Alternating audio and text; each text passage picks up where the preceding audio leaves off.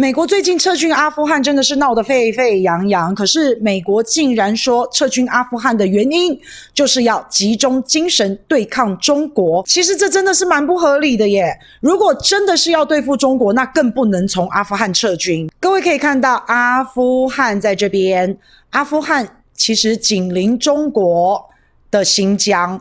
它就是中国的后门，这一条细细长长的，就是瓦罕走廊、阿富汗走廊。如果说要专心对付中国的话，美军一定要好好的驻守在阿富汗，不但可以看着新疆，有事没事的塞拢一下新疆，炒作一下新疆的议题。新疆有将近两千万的维吾尔族人，从人权炒到血棉花，让中国从内部开始乱。另外，阿富汗也可以看管着这一块“一带一路”非常重要的一个道路枢纽。同时，美军在阿富汗也可以顺便看管巴基斯坦这个拥有全世界最不稳定核储量的国家。所以，怎么看美军都不应该从阿富汗撤军。如果你的原因是要专心对付中国，你反而应该要好好的看管中国的后门。所以，到底是为什么呢？是不是因为国力走衰了呢？其实，我们现实一点、客观一点来看哦，美国要对付中国已经没有什么牌可以打了。从川普开始，一直到拜登，现在已经有。一点穷途末路，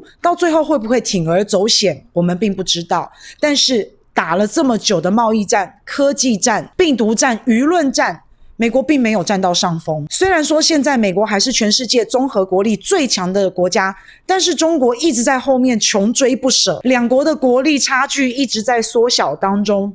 照这样的态势下去看呢、可能不用多久，中国就会超越美国。那美国老大哥真的是脸上无光，超没有面子的。再加上现在美国自己国内疫情防控非常的糟糕，不管是确诊人数、死亡人数都屡屡的一直创新高，而病毒却还在一直不断的变种变异。另外，美国的举债也达到了一个上限，债台高筑。所以从民生、经济、人的生命财产、健康各方面，其实美国的内部都面临到了很严峻的挑战。那现在西方国家。呢又提出了一个与病毒共存论。我们来阴谋论一点，与病毒共存，这个这么可怕的病毒带走的老人、穷人，刚好让病毒消灭一些弱势。另外，也可以用舆论的压力去压制中国，因为中国并没有要跟病毒共存，中国就是要消灭病毒。所以，只要跟西方世界不一样，只要跟他们的 idea 不一样，他们就可以指着中国的鼻子说嘴了，扰乱一下中国的防疫防控。你看，你看，你们一天到晚要。要筛检，要设这么多筛检站，根本就不可能清零嘛！中国的策略就是痴人说梦话，就是天方夜谭嘛！明明美国就自己防控不力，还要先指责别人，那这就是他们最会用的方式。那再来，最近我们也看到美国不断的拉拢盟友，一直不断的在做什么世界最大的军演，美军的军机也频频的出现在中国的海域，在侦查。那基本上啊，如果说是要发动战争的话，那当然是需要演练，需要有朋友，需要有兵。兵力也需要收集情资，那看起来美国好像目前就是在做这些事情。不过师出还是要有名，插了个借口。之前美国已经用过了，伊拉克有大规模毁灭性武器，那现在也不可能再用了。那我们就不晓得新冠病毒的溯源有没有可能成为美国的一个借口，让他搞点事情来转移国内施政不力，继续维系他全世界的霸权。可是跟中国发生冲突，这不太好吧？两个国家都是拥有。有核武器的大国哎，现在回想起来，难怪难怪，在八月十号的时候，日本的媒体就有揭露，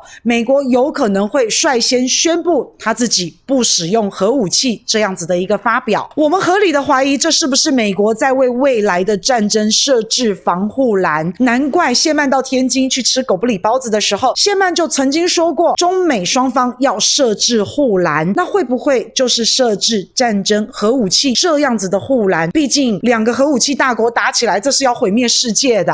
所以美国干脆率先说：“我不会用核武器，那你也不要用哦，我们两个讲好喽。”我们都不要用哦！看到美国的这一些小心思、小伎俩，真的是不得不让人觉得怀疑他到底想干什么。美国国内疫情再不得到好好的解决或是控制的话，美国政府的能力跟责任感都会受到质疑。而且美国人不断的生病、不断的感染，这国家这样下去还怎么发展呢？一定走衰。到时候世界老大的地位不保，也很丢脸。再加上现在的撤军也已经很丢脸了，美国会不会在为未来不？部署计划，走一个险棋，一招制胜，发动个战争。美国又不是没有为了自己的利益发动战争过，反正又不用在他的本土打，孤注一掷下去。如果说赢了，不但可以打压中国，让中国屈服，可以瓜分中国的财产，也可以让这些小弟小妹们继续的听话，继续的威慑其他国家。有梦最美，希望相随啦。在现实层面上，美国连塔利班都打不倒了，叙利亚也撤军了，伊拉克也准备要撤撤军了，越战、韩战他也都没有讨到便宜过。不要到时候这个走险棋是对自己危险呐、不要到最后是奠定了中国世界老大的地位，不但收复台湾，搞不好连琉球跟钓鱼岛都一起收回了。请大家关注、按赞、留言还有转发哦！